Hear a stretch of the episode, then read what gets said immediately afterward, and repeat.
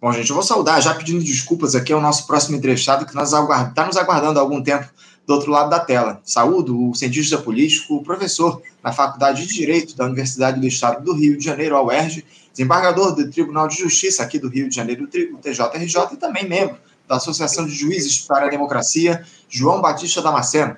João da Batista Damasceno, bom dia.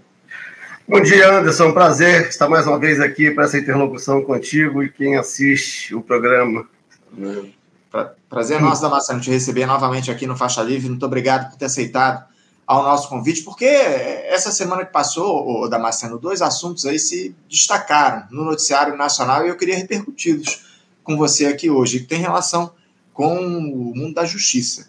Uh, primeiro, aquele escândalo monumental da descoberta de uma estrutura paralela dentro da Agência Brasileira de, de Inteligência, a ABIN, algo já dado aí pelo que se falava, mas a Polícia Federal levou a campo uma operação que teve como alvo principal o deputado Alexandre Ramagem, deputado federal pelo PL aqui do Rio de Janeiro, ele que foi diretor da agência durante o governo Bolsonaro e também implicou figuras que estão em posições de comando atualmente na ABIN, ou seja, figuras nomeadas pelo presidente Lula. Aliás, até mesmo no dia do cumprimento dos mandados de busca e apreensão, na quinta-feira passada, uh, alguns desses mandados autorizados é, aliás, os mandados foram autorizados pelo Alexandre de Moraes, ministro do Supremo Tribunal Federal, houve tentativa de obstrução de justiça, segundo os agentes da PF. Damasceno, é, um episódio rocambolesco aí que evidencia uma série de questões, mas especialmente a fragilidade de um governo que não soube se impor em relação a uma gestão que o precedeu e que tinha como objetivo a pilhagem do Estado Nacional. Como é que você avalia esse caso da ABIN, ou da Marcena, esse monitoramento ilegal de desafetos políticos do Jair Bolsonaro através de uma estrutura paralela e que manteve os seus tentáculos também durante esse início de governo Lula? Pois é, Anderson, isso não me surpreende. Tá? É preciso lembrar que em 2007 foi instalada uma CPI, a CPI do Grampo, que atuou por 16 meses. Quando ela encerrou em 2009, né, narrando o que acontecia no país, quem tinha aparelho de escuta. Nós estamos falando de 2007, né? portanto, né, há 17 anos atrás. Né? A tecnologia evoluiu muito de lá para cá. Né? Então, você tem uma ideia, se em 2007 o quadro já era assombroso, né? hoje isso deve ser muito pior. Então, aquela CPI foi é, montada a partir né, da publicação na revista Veja de conversas de ministros do Supremo Tribunal Federal, né, que revelou que eles estavam sendo objeto de escuta, né, e provavelmente né, por alguém da Polícia Federal. Né? Então, inclusive, o chefe da Polícia Federal, o diretor da Polícia Federal, é, caiu. Né? Foi, inclusive, nomeado para um cargo no exterior para nem ficar no país. Então, você tem uma ideia de que o problema não é novo. Eu, algum tempo, né, coisa de, de, uns 10 anos, numa entrevista, aí eu era entrevistador e não entrevistado, é, estava entrevistando o coronel César Rubin, que era um, o secretário de secretário penitenciário né, da Secretaria Estadual de, de Penitenciária do Rio de Janeiro, e eu perguntei para ele o que, que a SEAP fazia né, com o guardião. Né? Isso está tá no YouTube. Se você procurar lá, Damasceno, Guardião, né, esse, esse trecho está recortado, está lá no YouTube. É, e ele ficou, gaguejou, né, porque se não tem poder investigatório, não poderia né, ter o guardião. Aí ele falou, falou quem colocou, né, citou até o nome de um promotor, né, mas isso é apenas uma fichinha, isso é apenas um detalhe. Né? A CPI do, do Grampo ela revelou que as polícias militares, que não têm poder investigatório, né, polícia ostensiva né, contra o crime, ela atua né, publicamente, atua nas vias públicas, tentando evitar a ocorrência do crime. Se o crime já ocorreu, a, a investigação cabe à Polícia Civil, né, e aí até a Polícia Militar, né, é, polícias militares tinham né, aparelhos de escuta. Então, isso no Brasil, né, nós não temos mais privacidade no Brasil. Tá? Então, essa é uma questão. Né? Podemos estar todos sendo grampeados, podemos estar todos sujeitos a essas violações. Não só o grampo, mas como outras formas de bisbilhotagem. É, a, a, questão ganha uma gravidade é, quando essa escuta, que por vezes é utilizada, essas escutas são utilizadas para chantagem, né, são é, utilizadas para extorsão, né, não são poucos os casos que nós temos dessa natureza, ela ganha um relevo, e aí é perigoso, quando envolve a questão ideológica, quando envolve a questão do funcionamento da própria democracia. Porque aí nós vamos ver que está tentando contra opositores, contra, né, contra quem se tem alguma desconfiança de não compor base aliada, né, de tal dar apoio, para impedir a pluralidade política. Né? O, o, pluralismo político, que é um fundamento da República. Então, acho que a gravidade, neste momento, é o uso que foi feito. Porque que andam fazendo pelo país afora, fazem é, escancaradamente. Tá? De vez em quando alguém.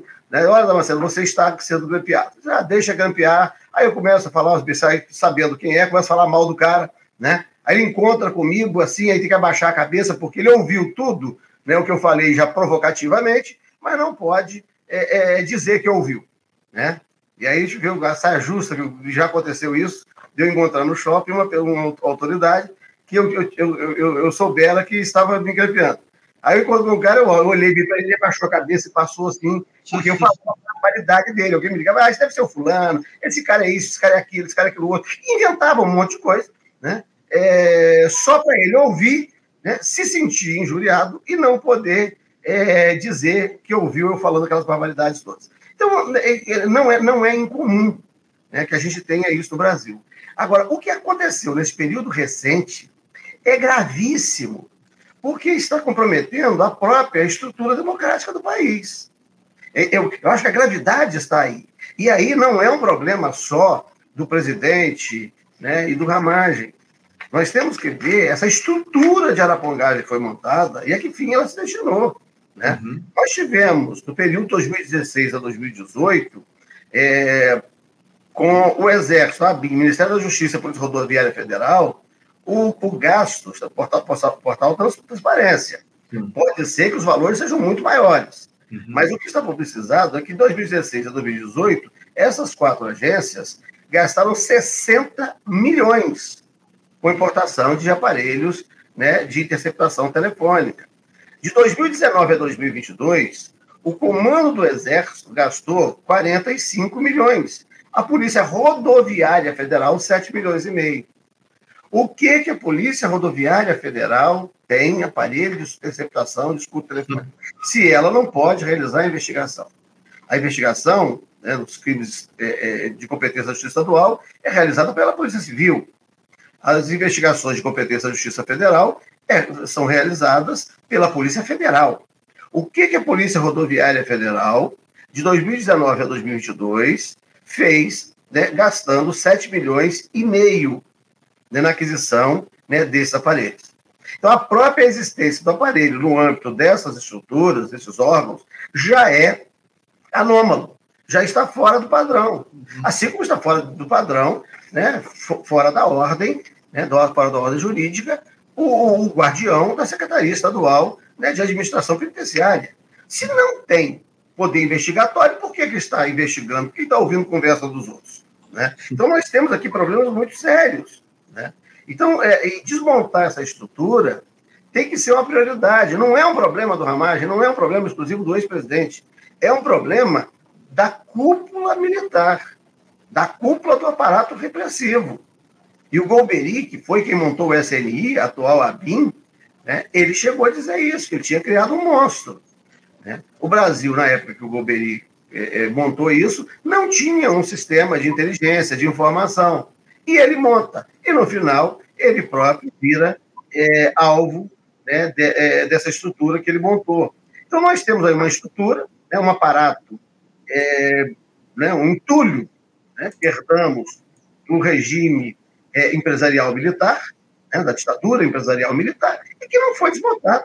Uhum. Então, acho que a questão é essa: se nós não desmontarmos né, é, essa estrutura, a democracia né, vai estar sempre em risco. Então, é essa que nós temos que ter. É. Não, inclusive a notícia do dia, Damasceno, é de que há uma operação da Polícia Federal em curso que tem como alvo o vereador Carlos Bolsonaro, o 02 aí, filho do presidente, presidente da República, o Jair Bolsonaro, e que tem ligações intrínsecas aí com esse o pessoal chamava de gabinete do ódio, ele liderava, parece o gabinete do ódio, tinha aí, recebia informações privilegiadas também da BIM. Os policiais eles estão a campo, estão na casa lá, ou já foram lá na casa do, do vereador também, no, no gabinete dele, na, na Câmara dos Vereadores aqui do Rio de Janeiro, para buscar informações a respeito dessa, desse processo relativo à BIM. Agora, é, dá para dizer, o, o Damasceno, que o Lula negligenciou esses órgãos de Estado que lidam com inteligência, com estratégias de defesa, como a BIM e as próprias Forças Armadas, o Damasceno. É, e o que é que provocou esse negligenciamento, digamos assim, por parte do presidente da República, na tua avaliação? Não, não negligenciou, não. Né? Eu acho que o Lula não negligencia isso. O Lula é um, é um, é político muito sagaz, né? tem uma compreensão muito grande né, do funcionamento das instituições e uma inserção muito grande da sociedade brasileira, uma compreensão da sociedade ímpar né, da sociedade brasileira. É, o que ele faz é passar pano mesmo. Tá? É, não, não, para mim é, é, é, é, uma incógnita isso do, do presidente Lula. Tá? É, as relações do presidente Lula desde o Romeu Tuma. Né? Eu fico tentando é, é, dizer, que, que, que, relação era essa que ele tinha, né, tão íntima com esse aparato repressivo do Estado, da ditadura. Né? Aí não, o Romeu Tuma, quando ele esteve preso, a mãe dele morreu, o Romeu Tuma o colocou numa viatura, o levou ao velório da mãe, e ele ficou grato né, ao, ao Romeu Tuma. Mas, peraí, né, não precisava ser amigo. Não precisava, quando virou presidente, nomear o, o, o Tuminha, né, o Romeu Tuma Júnior, o Romeu Tuma Filho, secretário nacional de Justiça. Né? Então, tem um problema aí. Eu acho que o presidente Lula passa pano né, para esse aparato repressivo. Tá? Então, é, é, é a, a, impressão que tenho, como está aí no caso do 8 de janeiro. Né? Você vê que não há nenhum empenho em responsabilizar né, a elite militar, que foi quem é, é deu corda para aquilo. Né? Então você vê, não foi à toa que o general Vilas Boas se tornou uma figura emblemática né, nos mandatos anteriores é, e né, acabou, é, é, o homem do Twitter. Né, na véspera do julgamento do habeas corpus do próprio presidente Lula, a mulher do, do, do, general Vilas Boas estava no acampamento em Brasília. Né? Então tem aí né, esse envolvimento da elite militar. É, não se tem empenho né, em responsabilizar essas pessoas que atentaram contra a democracia. Né? Claro, aqueles baderneiros, aquela turma que estava lá, ponta de lança, né, que executaram né, aquelas coisas, e não foi, não foi vandalismo, aquilo ali foi tentativa de golpe de Estado, e aquilo ali vai usar atos preparatórios para a decretação de uma GLO, para a intervenção militar. Agora, quem estava por trás disso? Né? Aí tem que ver, essa elite militar que fez isso tem que ser responsabilizada. Porque você prende o sujeito lá na ponta da linha, né, quem fez o quebra-quebra lá, mas quem gestou isso continua nos postos de comando. E, portanto, pode gestar de novo. Está aqui, nós estamos aqui com essa questão. Né? O que, que, é, que, que né, o, o, os comandos das Forças Armadas fazem com tanta escuta? Né? Isso se destina à ordem interna. E não é papel das Forças Armadas, é, ordinariamente, se intrometerem na ordem interna. Então, nós temos aqui né, problema muito sério, que é estrutural, e que o presidente da República não coloca a mão. Ele passa pano. Então, não está negligenciando, não. Né? Ele está fazendo o que sempre fez. Isso é muito perigoso. Tá? Isso é jogar contra a democracia. É, é muito grave aí a postura do presidente da República diante do que a gente tem observado aí nesses órgãos de inteligência, como ah, a ABIN, as Forças Armadas, enfim, figuras é, do alto escalão da ABIN envolvidas nesse escândalo, ou supostamente envolvidas nesse escândalo aí uh, de, de espionagem de figuras que se colocavam contrárias a, ao governo do Jair Bolsonaro, enfim. Ô, ô Damasceno, eu queria já adiantar o nosso papo para avançar para o segundo tema do, do, da nossa entrevista de hoje, falando sobre esse outro assunto, que é justamente a possível delação premiada do Rony Lessa, né? O Rony Lessa que é acusado de ser o executor dos disparos que mataram a vereadora Marielle Franco e o seu motorista, Anderson Gomes, quase seis anos atrás. O jornalista Lauro Jardim, na última semana, divulgou que esse acordo de delação premiada teria sido firmado com a Polícia Federal e que aguardava a homologação lá do Supremo do Superior Tribunal de Justiça, já que haviam sido implicadas aí uma ou mais pessoas com foro por prerrogativa de função. Falou-se no, no, nome do conselheiro do Tribunal de Contas do Estado, Domingos Brazão, se teria sido citado como mandante das execuções, uma figura, inclusive, que já teve aí o seu nome ligado a essas investigações, a essa investigação e outras oportunidades. Damasceno, ah, eu observo aí que há muita espuma e pouca substância nessas informações que vêm vindo à tona nesses últimos dias. Te confesso que tem muita preocupação quando se levantam essas versões a respeito de um caso tão grave e importante para o país. Eu queria saber o que, é que você pode dizer a respeito desse episódio da possível delação do Rony Lessa. Dá para acreditar nisso, Damasceno? Olha, eu tenho um pé atrás com isso, tá? Eu, essa semana, troquei umas conversas com né, o jornalista Luiz Nassif, que compartilha comigo né, esse pé atrás. É, as coisas caminham para responsabilização, né, para implicação deste de, é, conselheiro do Tribunal de Contas, né? E parece que é uma encomenda, né? E aí se contempla todo mundo, tá? É, vai encomenda, né, o fato é específico para atingir a Marielle e possivelmente para atingir né, o Freixo, né? Isso, para mim, não, não bate, não fecha. Até porque o Rony Lessa, ele não pesquisou apenas é, o, o, o, cotidiano, né?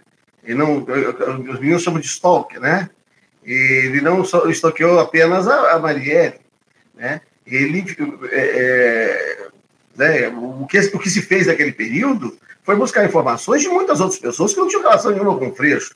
Inclusive todos os deputados que votaram né, contra a intervenção no Rio de Janeiro. Então a gente não pode dissociar o assassinato da Marielle da intervenção. Tá? Não estou dizendo, ah, o, não foi o Lessa, o, o conselheiro não está implicado, o, o, o Queiroz. É, né, não, pode ser que estejam todos envolvidos. Tá? Isso aí é uma coisa a ser comprovada posteriormente. Agora, é, não se pode dissociar né, o assassinato, o atentado da Marielle, da intervenção no Rio de Janeiro. Este crime ocorreu há apenas 28 dias depois da intervenção. A intervenção ocorreu no 16 de fevereiro. E o, o, um, o atentado foi no dia 14 de março. Então, nós tivemos aí né, é, algo é muito estranho, porque no momento que nós temos uma intervenção federal, com o general Braga Neto nomeado é, é, governador para a área de segurança, com o general Richard Nunes nomeado secretário de segurança, Aí nós temos um atentado dessa natureza. Se, se esta versão né, de que o escritório do crime foi contratado né, é, para praticar um, um crime por conta de uma vingancinha, nós teríamos uma ousadia muito grande desses executores há apenas 28 dias da intervenção federal no Rio de Janeiro. Eu acho que se eles tivessem a motivação para fazer uma vingancinha, né, é, eles ou teriam feito antes, né, da intervenção, ou teria esperado passar um, um tempinho. Então, eu não dissocio né, é, o atentado à intervenção, ainda que sejam estes os autores. Tá? Ainda que a gente nunca vá saber onde o capitão Adriano da Nóbrega entrava nesse processo aí e as razões pelas quais é, é, é, é, é né, ele foi morto. Né? Ainda que a gente nunca descubra essas coisas, a gente não pode associar né, de que houve né, de que nós estávamos sobre uma intervenção recentemente, né, quatro semanas da intervenção, tá, e que aquilo aproveitava a quem estava num, um projeto político né, de implantação do caos para vender a segurança depois. O 8 de janeiro é emblemático por isso, é plantar o caos para vender a segurança. Né? A bomba do Rio Centro, né, em 30 de abril de 1981, aquilo era para plantar o caos e vender a segurança. Então, o atentado à Marielle, pra, na minha concepção, está neste contexto também. Ainda que estes sejam os executores, ainda que estas pessoas sejam implicadas, né, nós estávamos diante de um processo, né, um ano eleitoral, é, em que as coisas ainda não. Um ano eleitoral para presidente da República, em que as forças políticas ainda não estavam definidas, o presidente Lula ainda não estava preso, né, o candidato que acabou ganhando a eleição né, e, e, e né, se fortalecendo a partir deste, deste processo, ainda não despontavam nas pesquisas. Né? E aí é preciso lembrar, numa passagem de comando, né, o ex-presidente é, vira para o general Vilas Boas e diz: Olha, eu agradeço, eu estou aqui né, e agradeço ao senhor. E aquela conversa que tivemos, né, eu vou levar é, para o túmulo comigo. Que conversa é essa que o, o, o general Vilas Boas teve né, com então candidato? E que o candidato né, diz que ele está, já não mais candidato, já presidente, dizendo que ele ocupava aquele lugar e devia isso ao general Vilas Boas. Então, é, nós temos aí muita coisa é, para ser esclarecida e talvez não será. Tá? O caso Rio Centro foi esclarecido é, por uma contingência, né? porque tinha uma imprensa que estava atuando, né? que não se limitava a reproduzir a versão oficial, né? que nós temos hoje, lamentavelmente, uma imprensa, né, pela precariedade dos meios de comunicação, né, pelas novas mídias e perda de recursos, ausência né, de, de, de, de repórteres, na, ausência de redações nos jornais, né, é, não se tem mais o jornalismo investigativo, tá, coisa que tinha na época da bomba do Rio Centro. Então, o, o que temos é um, um jornalismo que se limita a reproduzir as versões oficiais. E agora tem umas pontas soltas. Né? E aí fica uma dica, o Anderson, fica uma sugestão de entrevistar o ex-governador Wilson Witzel. Né? O Witzel disse isso: olha, eu sofri o impeachment, eu comecei a sofrer o impeachment, etc., a partir do momento em que eu prendi o Lessa. Eu passei a ser. É, né, a, a, sofrer lofer, a sofrer bullying, né? E não disse mais nada. Eu acho o, o ex-governador, talvez, ele tenha alguma coisa para dizer, né? porque foi ele né, que deu um prêmio para o primeiro delegado do caso e estudar na Itália. Né, afastar a pessoa, possivelmente para afastá-lo, né, não só da investigação, mas do próprio país. Né? Ele talvez tenha coisa para dizer. O que, que ele sabe que pode contribuir né, e que está além desta versãozinha né, de que era para atingir o ex-deputado, ou para atingir o deputado Freixo. Né? Porque, até porque, para atingir o, o, o Freixo, para é uma pessoa que eu tenho maior consideração, né, um grande parlamentar, uma grande pessoa, um grande ser humano, né, ele tinha mãe, tem filho, tem neto, filhos, né, no plural. Né, não é a, a Marielle, que era minha amiga também, né, tinha uma interlocução muito boa com a Marielle, duas semanas antes é, né, do, do, do, né, do atentado, eu estive com ela, conversamos longamente, né, estava num lugar em que todo mundo tinha iPhone, só eu e ela tínhamos smartphone. Uhum. Né? E aí ela sentou do lado e falou: Você me empresta sua, o seu carregador? Ela me viu carregando, porque todo mundo aqui tem iPhone, só nós dois temos smartphone. Uhum. Aí eu pensei para ela, ela ficou, ficou, enquanto o celular dela carregava, ela ficou sentada ao meu lado, conversando e, e falando sobre muitos assuntos. E eu era né, muito, muito, próximo, muito amigo dela. Então, uma pessoa né, docíssima, uma figura né, é, é espetacular.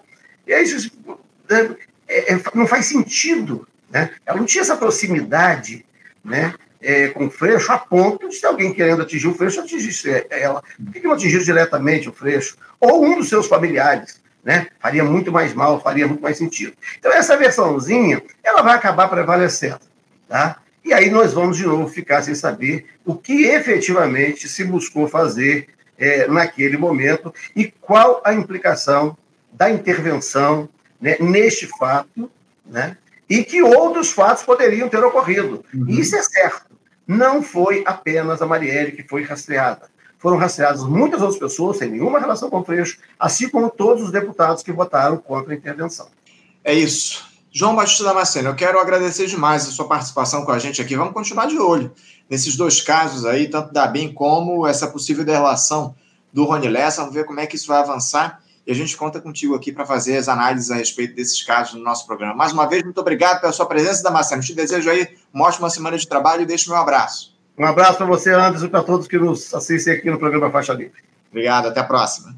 Conversamos aqui com o João Batista Damasceno, ele que é professor lá, professor da, da Faculdade de Direito da Universidade do Estado do Rio de Janeiro, a UERJ, cientista político, desembargador do Tribunal de Justiça do Rio de Janeiro, TJRJ, e membro da Associação, da Associação de Juízes para a Democracia. O Damasceno falando aí a respeito desse caso envolvendo o Alexandre Ramagem, deputado federal pelo PL aqui do Rio de Janeiro, enfim, é, essa, esse escândalo da ABIN.